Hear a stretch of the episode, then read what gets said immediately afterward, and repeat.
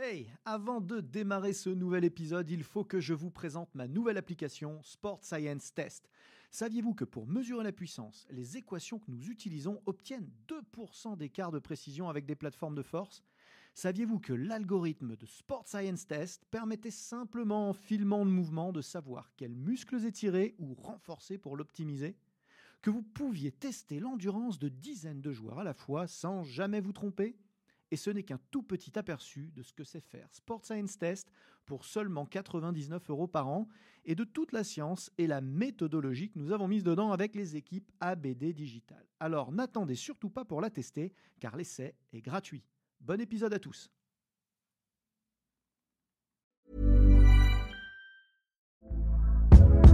Hey there, it's Michelle Norris. I'm host of a podcast called Your Mama's Kitchen. When I travel, I'm usually looking for a way to find a taste of home when I'm not at home. And one of the things I love to do when I am at home is entertain. And Airbnb allows me to do that. When I was in California recently, I rented a house that had a great kitchen. And when we were sitting around the table, we're all thinking, we're in someone else's house. Someone could be in all of our homes as well.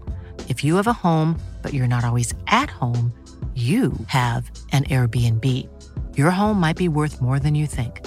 Find out how much at airbnb.com/slash host.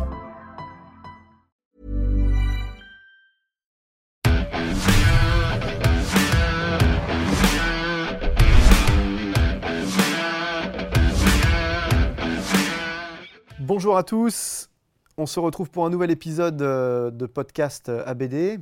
Euh, à Transfert, toujours, notre partenaire formation. Et je reçois une nouvelle fois Michael Berthomier, donc le, le réathlétiseur, euh, en tout cas une des figures de proue euh, de la réathlétisation, pour parler aujourd'hui euh, de la réathlétisation de l'épaule. Merci, euh, merci Michael d'être venu avec nous euh, sur ce nouvel épisode. Ben, merci de m'avoir sollicité. Merci également à Transfert pour l'accueil et puis euh, bah, pour la qualité des locaux parce que c'est vrai qu'on est quand même bien reçu pour pouvoir faire quelque chose de, de pro et De ça, ça qualité. fait plaisir. de qualité. Et euh, bah, c'est la moindre des choses, puisque du travail de qualité, t'en fais, toi. hein. tu, tu- tu vois quand même passer pas mal de monde qui ont des pathologies euh, d'épaule. Alors, euh, parfois opérés, parfois pas opérés. Euh, tu, tu vois combien de sportifs qui ont des problèmes d'épaule? Bah, en fait, très régulièrement, plutôt d'un point de vue préventif que de réathlétisation, mais euh, l'un va avec l'autre de toute façon, hein, c'est euh, logique. hein, si le processus de, prévention des blessures ne suit pas le reste, euh, ce qui est fait en réathlétisation, ça ne va pas tenir très longtemps. Parce que je fais de la préparation physique dans un club de natation, notamment à Nantes Natation, et depuis plusieurs saisons. et donc forcément, qui dit natation dit forcément problématique sur l'épaule.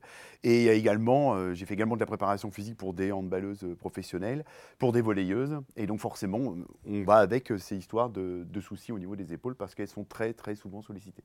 Alors c'est amusant parce que euh, une, des, problématiques un peu, un peu récurrentes que je que j'observe chez les, chez les collègues, notamment chez les jeunes collègues qui n'ont pas forcément beaucoup d'expérience encore sur ces problématiques-là, c'est de limiter euh, l'articulation de l'épaule euh, à la partie visible, hein, principalement à la partie euh, deltoïde. Et du coup, on- on se rend compte que, et dans le renforcement, et dans la prévention, voire dans la réathlétisation, il ne traite pas l'épaule dans son ensemble.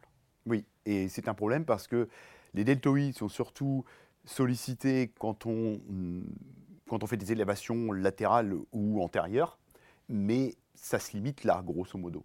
Alors que l'épaule, elle, elle a un champ articulaire beaucoup plus développé, avec une amplitude qui est beaucoup plus ample et pratiquement à 360 degrés en trois dimensions. Et donc les deltoïdes euh, sont certes sollicités dans toutes les directions, dans tous les angles, mais euh, les pectoraux, le haut pectoral et notamment euh, les muscles qui sont situés pas loin des trapèzes, tout ce qui est euh, sous-épineux, etc., eh bien, euh, sont sollicités dans d'autres mouvements. Et donc, quand on veut faire de la prévention sur les épaules, il faut également solliciter ces muscles-là avec une prédominance principale euh, qui est sur le ra- rapprochement des scapulas. Donc justement, les scapulaires, hein, les omoplates, dont la mobilité est probablement un des axes les plus cruciaux de la prévention de l'épaule, parce que entre, euh, entre le, manque de prise de conscience dans les mouvements de renforcement par les coachs et les athlètes eux-mêmes, et l'ultra-domination du développé couché qui verrouille la scapula dans le banc avec une charge, une charge distale verticale, on ne peut pas faire pire au final. complètement. En fait, l'un des gros soucis de la plupart des disciplines, c'est que la plupart des mouvements sollicitent la chaîne antérieure. Et euh, ça va aussi bien au niveau du tronc que pour les membres inférieurs, ce qui fait que d'origine, on a une sursollicitation de cette chaîne antérieure. Donc on a une chaîne antérieure qui est trop forte par rapport à la chaîne postérieure, ce qui fait qu'on crée un déséquilibre très important et donc, et donc des lésions au sein de l'épaule. Et c'est pour cela qu'il faut obligatoirement tirer plus que pousser et euh, surtout tirer obligatoirement même si la discipline demande de pousser. Donc si un sportif doit faire du développé couché pour la performance, il faut obligatoirement, que ce soit en athlétisation ou en prophylaxie, obligatoirement faire l'inverse, donc faire beaucoup de tirages pour prévenir le plus possible euh, l'arrivée des blessures. Mmh, équilibrer, euh, équilibrer les chaînes antérieures et postérieures. C'est vrai que même l'entraînement fonctionnel nous, nous induit en erreur sur, sur certains paramètres, en nous laissant penser systématiquement que la partie fonctionnelle est limitée à l'ensemble du corps, à la jonction bas du corps, haut du corps. Or, euh, un, des un, des fondements de l'entraînement fonctionnel, c'est de se baser sur les, sur les chaînes musculaires. Et rappelons-nous rappelons que le haut du corps, notamment les bras, dispose de, quatre chaînes musculaires, hein, les chaînes antérieures, postérieures, superficielles et, euh, et, profondes. Donc, du coup, si euh, on en vient sur le travail de la chaîne postérieure et notamment la coiffe des rotateurs, hein, les muscles de la coiffe, tu en as cité quelques-uns. Euh, qu'est-ce que, qu'est-ce, qu'est-ce que, quelles sont tes recommandations toi? Tu, tu, tu, commences par quoi? Parce qu'il n'y a pas que le tirage, il y a effectivement, j'imagine, tout le travail de rotation, de contrôle. De, qu'est-ce, que, qu'est-ce que tu préconises? Eh ben, Pour ma part, pour prendre soin de l'épaule euh, en prophylaxie ou en réathlétisation, euh, l'objectif numéro un, il est de faire, d'essayer de faire chaque exercice euh, va être sur le contrôle du rapprochement des scapulas. Et pour faire ce contrôle du rapprochement des scapulas, il faut essayer de jouer avec les coudes. Et donc les coudes, soit on essaye de les mettre le plus possible derrière, soit on les fixe. Et dans ces cas-là, on joue avec la rotation d'épaule et notamment avec l'avant-bras. Mais si les coudes ne sont pas fixés à ce moment-là, eh bien la rotation ne va pas se faire qu'au niveau de l'épaule, elle peut se faire également au niveau du coude, elle peut se faire également au niveau euh, de...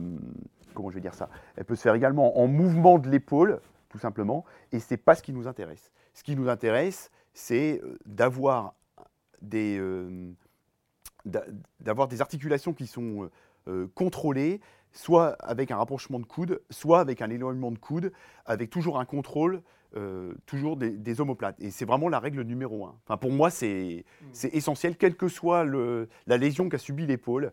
Euh, l'objectif numéro un, il est là-dessus. Donc le setup de départ, hein, pour faire simple, euh, en fait, c'est... C'est-à-dire que le conseil que tu donnerais à tes athlètes, que tu donnes probablement à tes athlètes, c'est avant même le, de démarrer le mouvement. Oui. C'est d'ailleurs, peu importe le choix du mouvement qui implique la scapula, c'est d'abaisser les épaules, les, omoplates, et de les resserrer l'une contre l'autre sur le démarrage, qui a pour conséquence effectivement d'abaisser l'épaule et de, la recentrer finalement, de lutter contre le conflit d'épaule. tout à fait. Et donc pour ça, il faut solliciter supraépineux, sous-épineux, au, euh, au, pectoral et également les rhomboïdes. Si vous avez des rhomboïdes qui sont forts, vous allez avoir des rapprochements de scapula qui vont être euh, très forts. S'ils sont faibles, ça va poser problème. Et en fait, comme on en a parlé tout, à l'heure avec l'histoire de la chaîne antérieure et de la chaîne postérieure, comme l'être humain a l'habitude de renforcer sur tout ce qu'il voit dans un miroir, et pas forcément ce qu'il ne voit pas, conclusion, bah, ça crée des déséquilibres. Et donc, pour cette, cette chaîne postérieure, pose problème parce qu'on est obligé de faire des mouvements qui sont analytiques. Euh, la chaîne antérieure, peut se on peut utiliser beaucoup de mouvements fonctionnels globaux pour solliciter la chaîne antérieure. Et pour la chaîne postérieure, on est parfois obligé de faire des mouvements qui sont locaux, analytiques. C'est le cas des deltoïdes, c'est le cas des rhomboïdes, c'est le cas des grands dorsaux, c'est le cas des sous-épineux, sous-épineux, c'est le cas des lombaires aussi, des trapèzes, pour rester seulement dans la partie du tronc. Si on descend dans le bas du corps, même si ce n'est pas l'objet euh, de, la discussion là, c'est la même chose avec les fessiers, les, longs- les euh, ischio-jambiers et également, euh, et également les mollets. Ouais, et on ne peut pas tomber dans le tout global, euh, ni dans le tout analytique. Il faut forcément travailler en chaîne, et chaque chaîne est composée de maillons, et donc à un moment donné, Oui. il va falloir euh, zoomer dessus.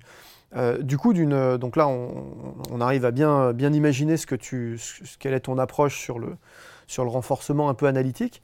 Quels sont les outils que, que tu vas utiliser euh, sur la partie globale? Tu, Sans rentrer forcément dans les exercices, tu, tu utilises par exemple des kettlebells, des mouvements d'haltérophilie, des, sur, sur la partie plus, plus d'ensemble? Alors, les mouvements d'haltérophilie, j'en utilise un peu, mais pas trop. J'utilise surtout les mouvements d'haltérophilie euh, pour développer surtout euh, l'explosivité, la coordination, ces choses-là.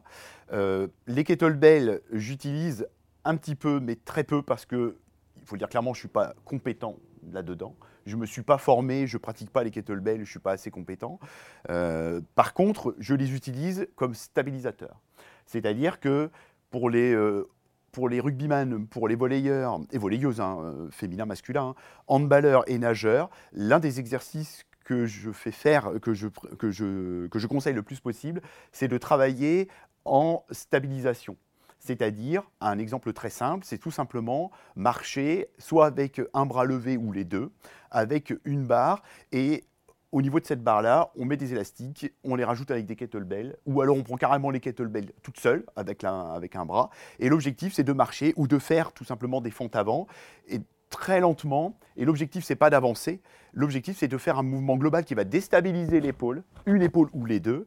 Et l'objectif, c'est de fixer le plus possible, encore une fois, les scapulas et de fixer le plus possible les épaules avec les bras qui vont rester au niveau des oreilles. Donc là, on travaille sur la stabilisation, on ne travaille pas sur le renforcement musculaire. Et en plus de ça, en faisant ça, on on stimule les capteurs proprioceptifs. Donc on fait une pierre de coups, on joue sur la stabilisation, on joue sur le renforcement qui est isométrique, et on joue également sur, euh, sur, euh, sur euh, la sollicitation des, des capteurs de Golgi qui sont au niveau des épaules. Ah oui, ce que tu, ce que tu décris, c'est ni plus ni moins que du gainage euh, Oui. proprioceptif. Complètement. Et c'est vrai que le gainage, souvent, hein, on a tendance à, à réduire ça, à- un peu comme les Américains le font, au corps, donc au, au- au gainage abdo-lombaire au final, hein, au, au contrôle du bassin.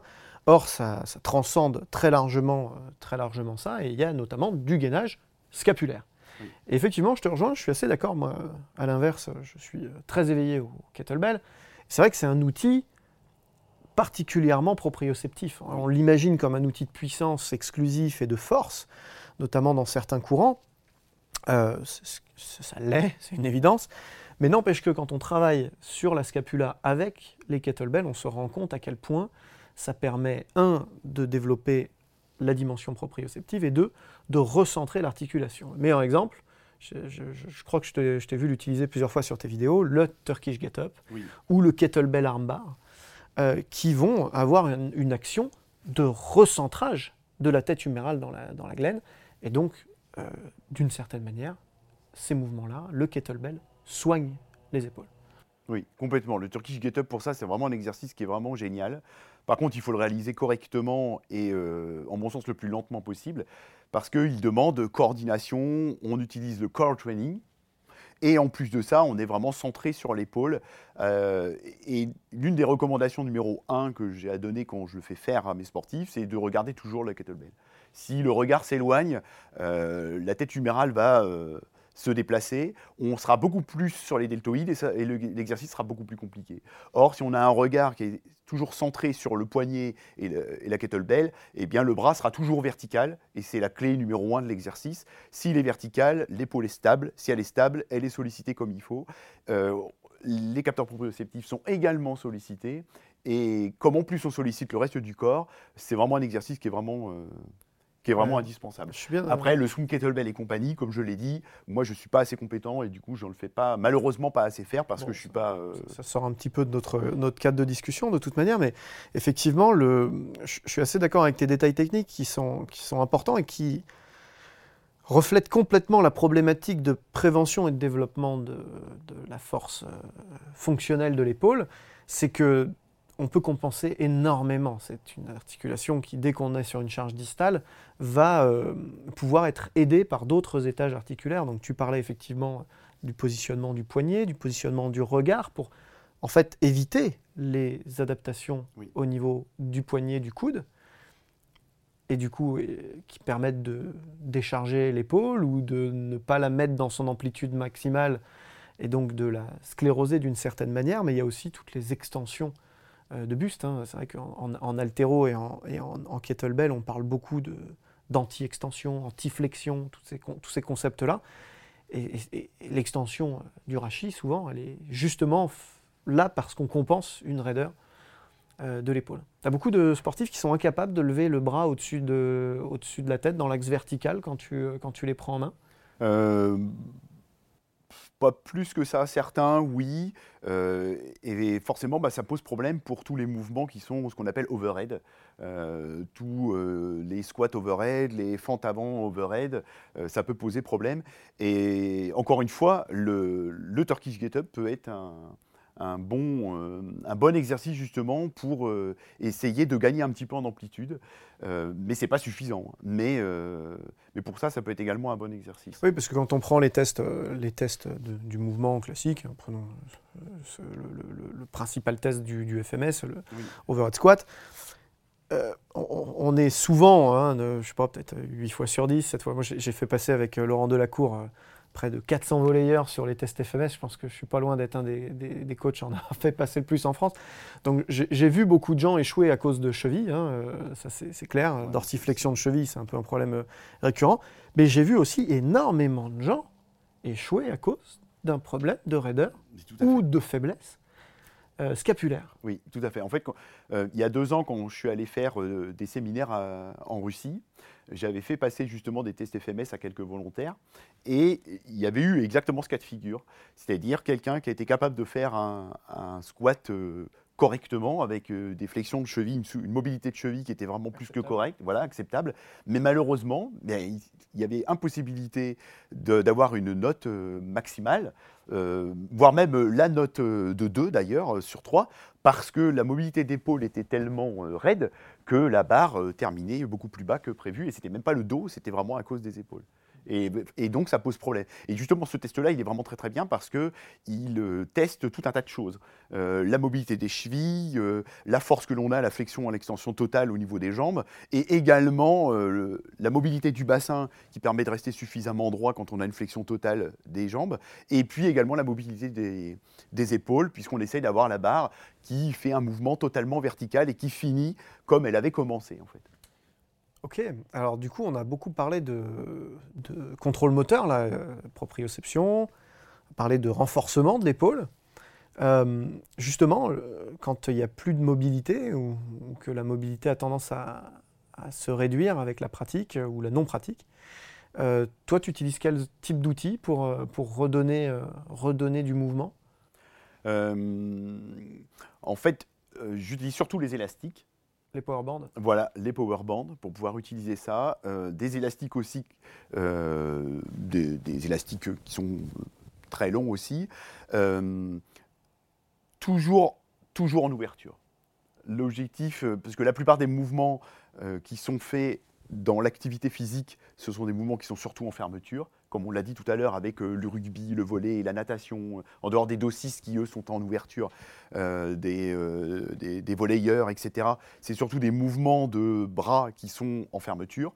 Et donc, moi, j'utilise surtout des mouvements qui sont en ouverture exclusivement dans la prophylaxie et dans la réathlétisation. Et pour cela, bah, l'élastique, quand je veux le placer pour gagner en mobilité, il est toujours placé derrière.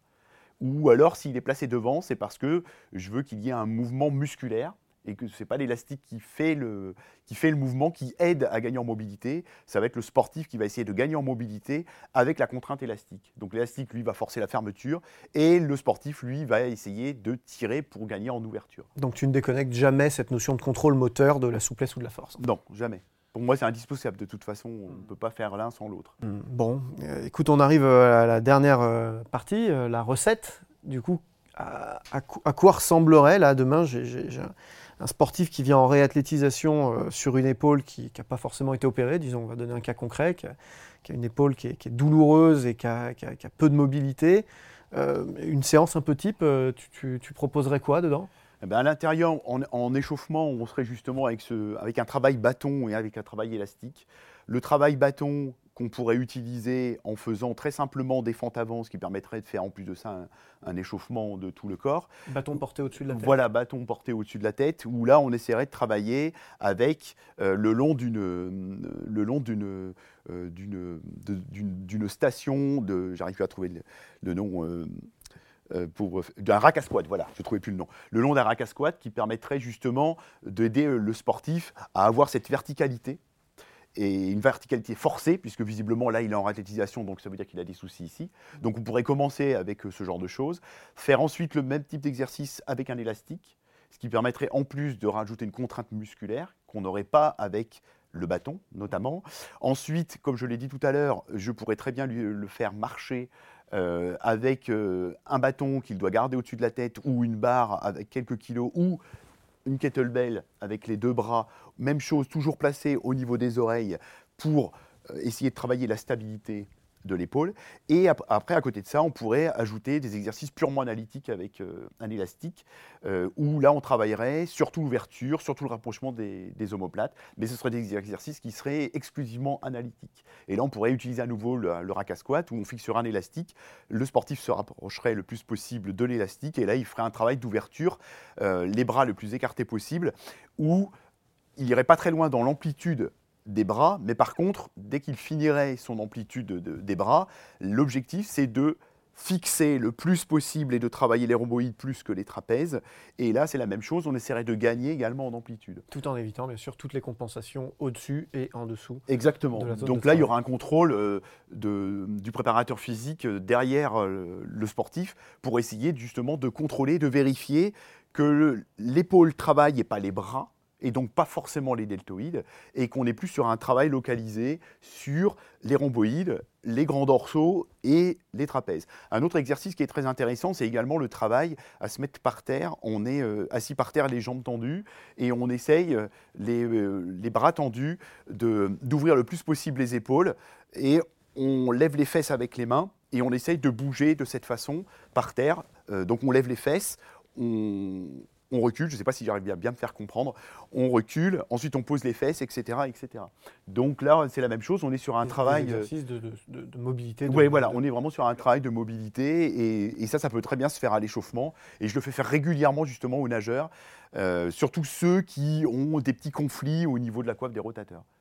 Bon, ok, euh, bah, c'est une mine, une mine de conseils encore pour, ce, pour cet épisode. Merci, euh, merci Michael, vous pouvez le, le retrouver bien sûr si si ces démonstrations euh, forcément limitées euh, dans un canapé euh, n'ont pas été assez parlantes, il a une chaîne YouTube et, Instagram truffée de vidéos et d'exemples. Je suis sûr que vous retrouverez tout ça très facilement.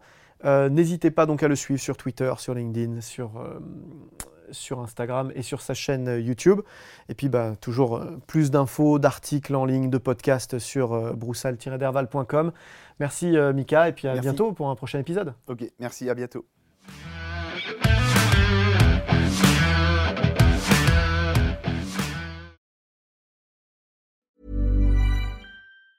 Ever catch yourself eating the same flavorless dinner three days in a row? Dreaming of something better? Well, HelloFresh is your guilt-free dream come true, baby. It's me, Kiki Palmer. Let's wake up those taste buds with hot, juicy pecan crusted chicken or garlic butter shrimp scampi. Mm. Hello Fresh. Stop dreaming of all the delicious possibilities and dig in at HelloFresh.com. Let's get this dinner party started.